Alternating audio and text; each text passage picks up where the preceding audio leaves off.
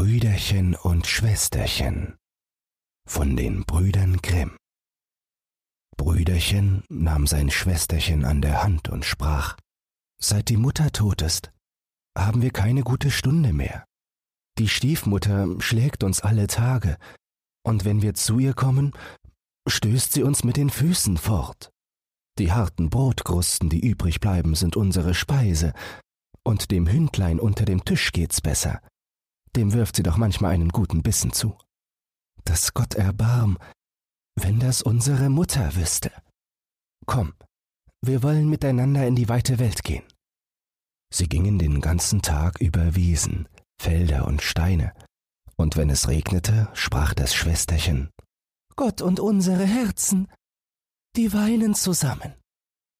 Abends kamen sie in einen großen Wald und waren so müde von Jammer, Hunger und dem langen Weg, dass sie sich in einen hohlen Baum setzten und einschliefen. Am andern Morgen, als sie aufwachten, stand die Sonne schon hoch am Himmel und schien heiß in den Baum hinein. Da sprach das Brüderchen Schwesterchen, mich dürstet, wenn ich ein Brünnlein wüsste, ich ging und tränk einmal. Ich mein, ich hört eins rauschen. Brüderchen stand auf, nahm Schwesterchen an der Hand, und sie wollten das Brünnlein suchen. Die böse Stiefmutter aber war eine Hexe und hatte wohl gesehen, wie die beiden Kinder fortgegangen waren, war ihnen nachgeschlichen, heimlich, wie die Hexen schleichen, und hatte alle Brunnen im Walde verwünscht. Als sie nun ein Brünnlein fanden, das so glitzerig über die Steine sprang, wollte das Brüderchen daraus trinken, aber das Schwesterchen hörte, wie es im Rauschen sprach Wer aus mir trinkt, wird ein Tiger. Wer aus mir trinkt, wird ein Tiger. Da rief das Schwesterchen Ich bitte dich, Brüderchen, trink nicht, sonst wirst du ein wildes Tier und zerreißt mich. Das Brüderchen trank nicht, ob es gleich so großen Durst hatte, und sprach Ich will warten bis zur nächsten Quelle. Als sie zum zweiten Brünnlein kamen, hörte das Schwesterchen, wie auch dieses sprach. Wer aus mir trinkt, wird ein Wolf. Wer aus mir trinkt, wird ein Wolf. Da rief das Schwesterchen, Brüderchen, ich bitte dich, trink nicht, sonst wirst du ein Wolf und frissest mich. Das Brüderchen trank nicht und sprach, Ich will warten, bis wir zur nächsten Quelle kommen. Aber dann muss ich trinken. Du magst sagen, was du willst. Mein Durst ist gar zu groß. Und als sie zum dritten Brünnlein kamen, hörte das Schwesterchen, wie es im Rauschen sprach. Wer aus mir trinkt, wird ein Reh. Wer aus mir trinkt, wird ein Reh.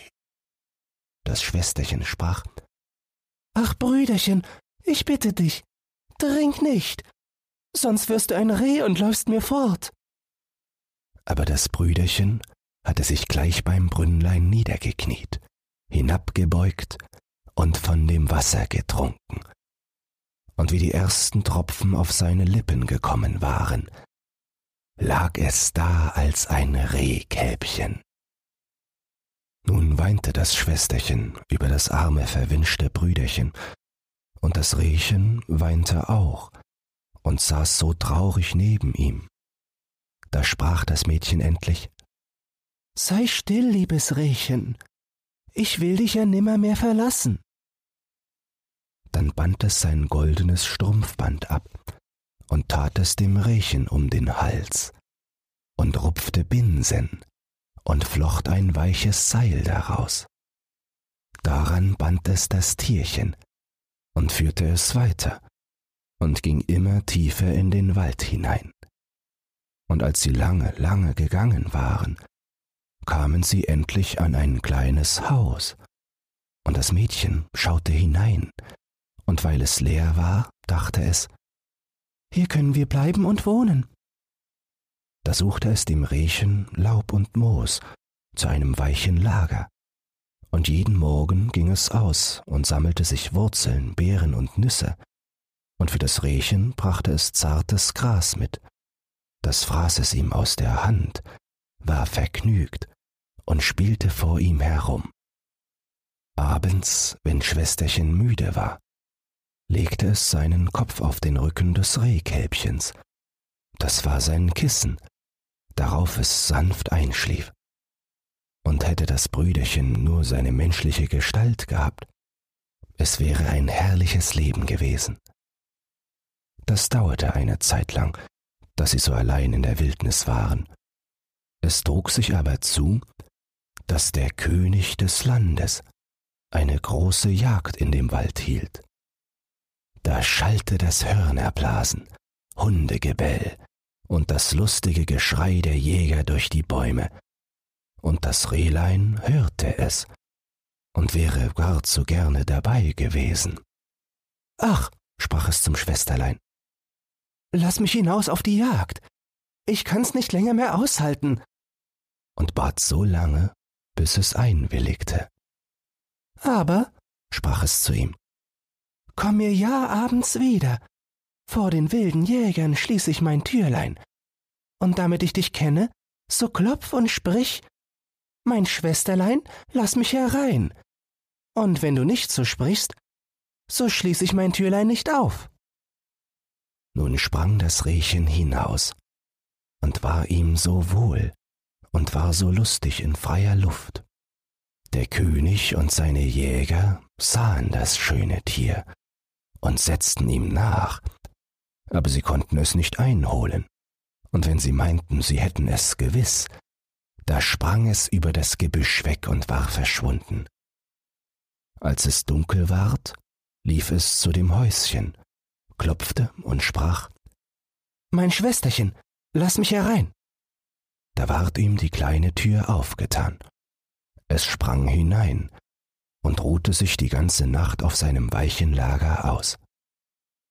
Am andern Morgen ging die Jagd von neuem an, und als das Rehlein wieder das Sifthorn hörte und das Hoho der Jäger, da hatte es keine Ruhe und sprach Schwesterchen, mach mir auf, ich muss hinaus. Das Schwesterchen öffnete ihm die Türe und sprach Aber zu Abend musst du wieder da sein und dein Sprüchlein sagen. Als der König und seine Jäger das Rehlein mit dem goldenen Halsband wiedersahen, jagten sie ihm alle nach, aber es war ihnen zu schnell und behend. Das währte den ganzen Tag. Endlich aber hatten es die Jäger abends umzingelt, und einer verwundete es ein wenig am Fuß, so dass es hinken musste und langsam fortlief. Da schlich ihm ein Jäger nach bis zu dem Häuschen und hörte, wie es rief Mein Schwesterlein, lass mich herein, und sah, dass die Tür ihm aufgetan und alsbald wieder zugeschlossen ward. Der Jäger behielt das alles wohl im Sinn, ging zum König und erzählte ihm, was er gesehen und gehört hatte. Da sprach der König Morgen soll noch einmal gejagt werden. Das Schwesterchen aber erschrak gewaltig, als es sah, dass sein Rehkälbchen verwundet war. Es wusch ihm das Blut ab, legte Kräuter auf und sprach Geh auf dein Lager, lieb Rehchen, dass du wieder heil wirst. Die Wunde aber war so gering, dass das Rehchen am Morgen nichts mehr davon spürte. Und als es die Jagdlust wieder draußen hörte, sprach es Ich kann's nicht aushalten. Ich muss dabei sein. So bald soll mich keiner kriegen. Das Schwesterchen weinte und sprach Nun werden sie dich töten. Und ich bin hier allein im Wald und bin verlassen von aller Welt. Ich lass dich nicht hinaus.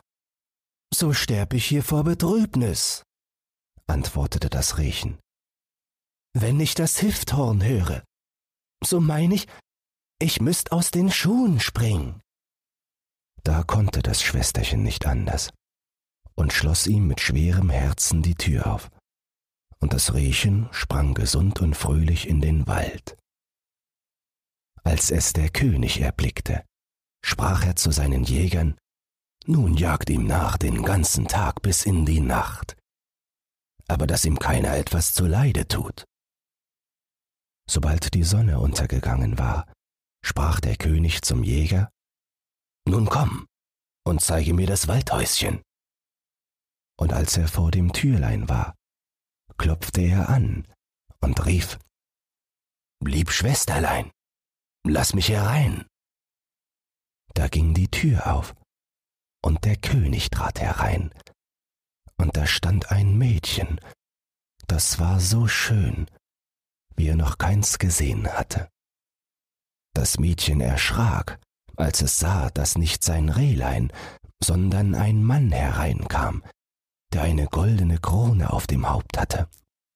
Aber der König sah es freundlich an, reichte ihm die Hand und sprach, Willst du mit mir gehen auf mein Schloss und meine liebe Frau sein? Ach ja, antwortete das Mädchen. Aber das Rehchen muss auch mit. Das verlasse ich nicht. Da sprach der König, Es soll bei dir bleiben, solange du lebst, und es soll ihm an nichts fehlen. Indem kam es hereingesprungen.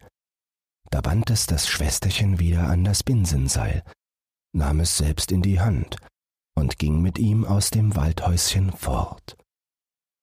Der König nahm das schöne Mädchen auf sein Pferd und führte es in sein Schloss, wo die Hochzeit mit großer Pracht gefeiert wurde. Und war es nun die Frau Königin, und lebten sie lange Zeit vergnügt zusammen. Das Rehlein ward gehegt und gepflegt und sprang in dem Schlossgarten herum. Die böse Stiefmutter aber, um deren Willen die Kinder in die Welt hineingegangen waren, die meinte nicht anders, als Schwesterchen wäre von den wilden Tieren im Wald zerrissen worden und Brüderchen als ein Rehkalb von den Jägern totgeschossen. Als sie nun hörte, dass sie so glücklich waren und es ihnen so wohl ging. Da wurden Neid und Missgunst in ihrem Herzen rege und ließen ihr keine Ruhe, und sie hatte keinen anderen Gedanken, als wie sie die beiden doch noch ins Unglück bringen könnte. Ihre rechte Tochter, die hässlich war wie die Nacht und nur ein Auge hatte, die machte ihr Vorwürfe und sprach eine Königin zu werden. Das Glück hätte mir gebührt. Sei nur still, sagte die Alte und sprach sie zufrieden. Wenn's Zeit ist, will ich schon bei der Hand sein. Als nun die Zeit herangerückt war und die Königin ein schönes Knäblein zur Welt gebracht hatte und der König gerade auf der Jagd war, nahm die alte Hexe die Gestalt der Kammerfrau an, trat in die Stube, wo die Königin lag, und sprach zu der Kranken Kommt, das Bad ist fertig. Das wird euch wohltun und frische Kräfte geben. Geschwind, wie es kalt wird. Ihre Tochter war auch bei der Hand Sie trugen die schwache Königin in die Badstube und legten sie in die Wanne.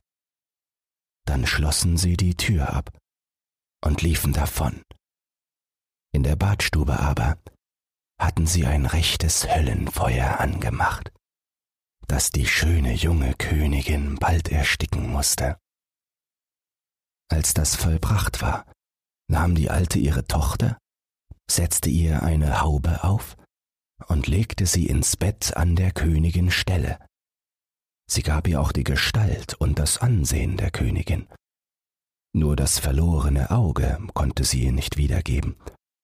Damit es aber der König nicht merkte, musste sie sich auf die Seite legen, wo sie kein Auge hatte. Am Abend, als er hereinkam und hörte, dass ihm ein Söhnlein geboren war, freute er sich herzlich und wollte ans Bett seiner lieben Frau gehen und sehen, was sie machte. Da rief die Alte geschwind Beileibe, lasst die Vorhänge zu. Die Königin darf noch nicht ins Licht sehen und muss Ruhe haben. Der König ging zurück und wusste nicht, dass eine falsche Königin im Bette lag. Als es aber Mitternacht war und alles schlief, da sah die Kinderfrau, die in der Kinderstube neben der Wiege saß und allein noch wachte, wie die Türe aufging und die rechte Königin hereintrat. Sie nahm das Kind aus der Wiege, legte es in ihren Arm und gab ihm zu trinken. Dann schüttelte sie ihm sein Kissen, legte es wieder hinein und deckte es mit dem Deckbettchen zu. Sie vergaß aber auch das Rehchen nicht, ging in die Ecke, wo es lag, und streichelte ihm über den Rücken. Darauf ging sie ganz stillschweigend wieder zur Tür hinaus. Und die Kinderfrau fragte am anderen Morgen die Wächter, ob jemand während der Nacht ins Schloss gegangen wäre. Aber sie antworteten, Nein, wir haben niemand gesehen. So kam sie viele Nächte und sprach niemals ein Wort dabei. Die Kinderfrau sah sie immer, aber sie getraute sich nicht, jemand etwas davon zu sagen. Als nun so eine Zeit verflossen war, da hub die Königin in der Nacht an zu reden und sprach Was macht mein Kind? Was macht mein Reh? Nun komm ich noch zweimal und dann nimmermehr. Die Kinderfrau antwortete ihn nicht, aber als sie wieder verschwunden war, ging sie zum König und erzählte ihm alles. Da sprach der König, Ach Gott, was ist das? Ich will in der nächsten Nacht bei dem Kinde wachen. Abends ging er in die Kinderstube, aber um Mitternacht erschien die Königin wieder und sprach, Was macht mein Kind? Was macht mein Reh? Nun komm ich noch einmal und dann nimmermehr. Und pflegte dann des Kindes, wie sie gewöhnlich tat, ehe sie verschwand. Der König getraute sich nicht, sie anzureden, aber er wachte auch in der folgenden Nacht. Sie sprach abermals, Was macht mein Kind? Was macht mein Reh? Nun komm ich noch diesmal und dann nimmermehr. Da konnte sich der König nicht zurückhalten, sprang zu ihr und sprach, Du kannst niemand anders sein als meine liebe Frau. Da antwortete sie, Ja, ich bin deine liebe Frau. Und hatte in dem Augenblick durch Gottes Gnade das Leben wiedererhalten, war frisch rot und gesund. Darauf erzählte sie dem König den Frevel, den die böse Hexe und ihre Tochter an ihr verübt hatten. Der König ließ beide vor Gericht führen, und es ward ihnen das Todesurteil gesprochen. Wie sie gerichtet waren, verwandelte sich das Rehkälbchen und erhielt seine menschliche Gestalt wieder. Brüderchen und Schwesterchen aber lebten glücklich und zusammen bis an ihr Ende.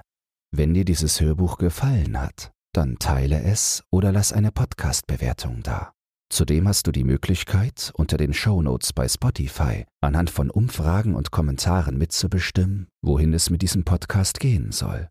Du hast Lob, Kritik oder einen Textwunsch, dann lass es mich wissen. Doch nun viel Spaß beim nächsten Hörbuch und eine geruhsame Nacht.